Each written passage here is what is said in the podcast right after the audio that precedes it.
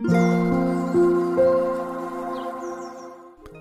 んにちは。副業コーチング企業コンシェルジュの花です。私は26年ずっと同じ会社に勤めてきましたが、コロナをきっかけに自分の働き方に疑問を持ち始め、もやもやしていた時に、ポジティブ心理学とコーチングに出会い、学ぶことで自分のキャリアにオーナーシップを持つことを知り、会社員のまま副業としてコーチングを始め、今では自分のありたい姿に近づき始めています。このポッドキャストでは、コーチの資格を取得したけれども、なかなかセッションに結びつかない方、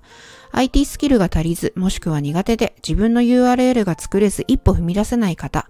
自己肯定感が足りず、私なんてと思い、自分のコーチングをクライアントに提供できない方などに、私自身の体験をベースに会社員のまま副業としてコーチング起業するコツを配信していきます。ご興味を持っていただけたらフォローしてくださいね。それでは配信をお楽しみください。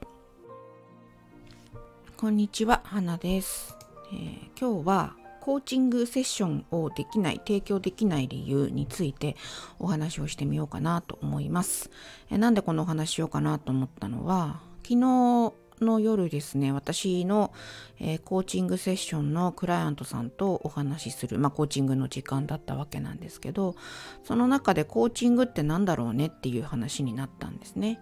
でその方もコーチとして活動をしている方で、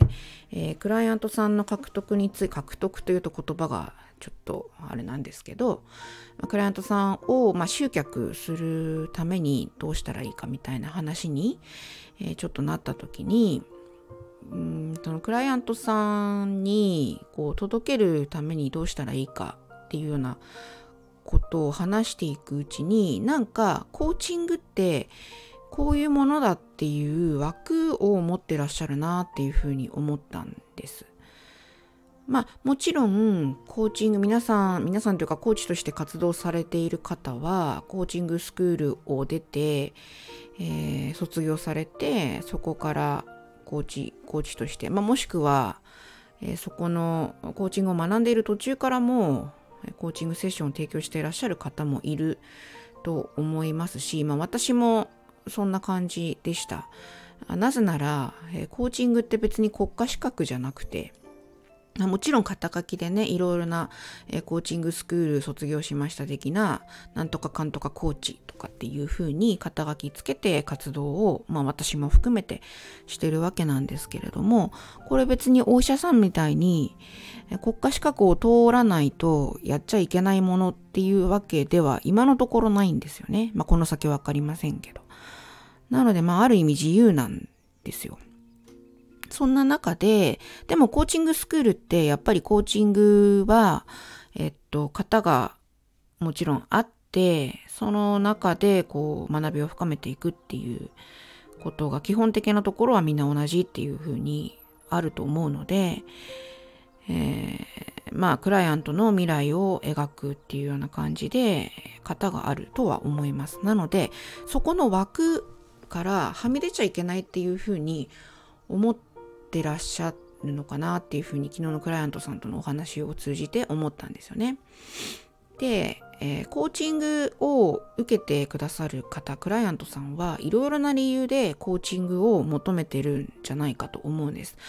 例えば自分のも、うんと、気持ちの整理とか、えー、今後の方向性とかを決めたいっていうので、え壁打ち的に、まあ、自分のクライアントの心の中から自分の中から出てくる答えを引き出すのがコーチの役割ですけれども、まあ、そこに伴走するっていうのがコーチの役割ですけど、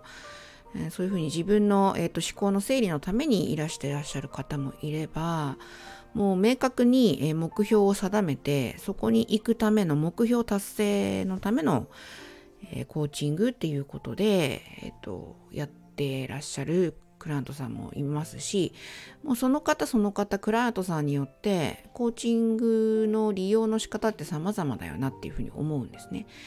でしかもコーチングっていうものが何なのかっていうのはわからない方もまだまだ多いんじゃないかと思うんです。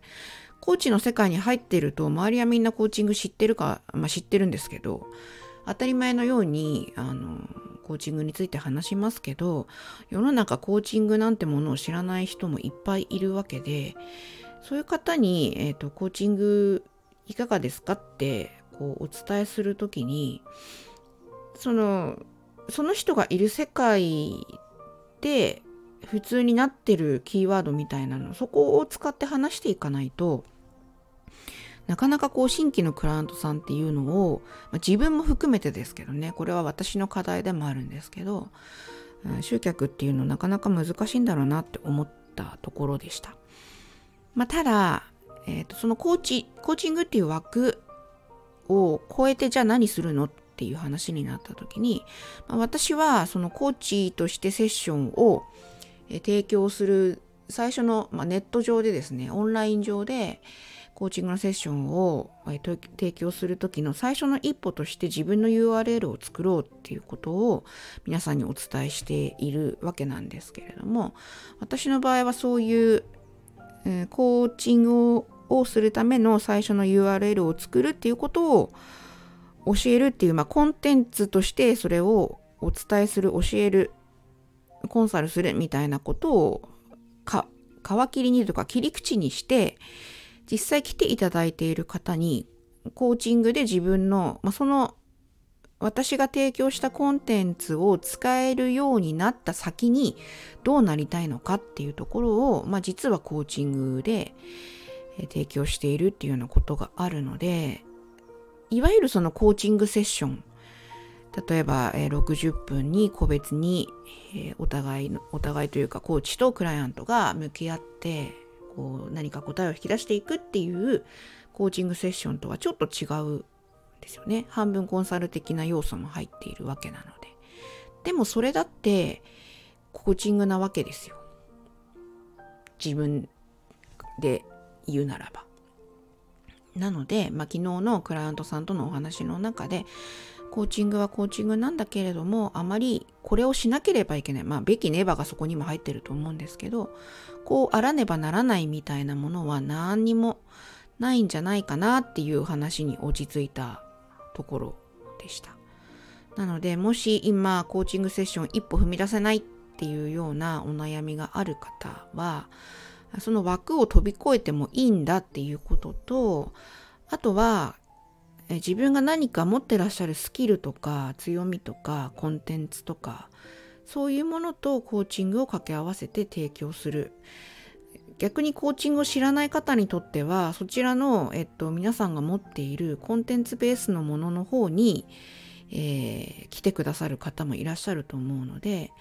コーチングと歌わずにそこから始めてみるそして実際に、えー、来てくださった方に、えー、実はコーチングを提供するみたいな形でも全然いいんじゃないかなっていうふうに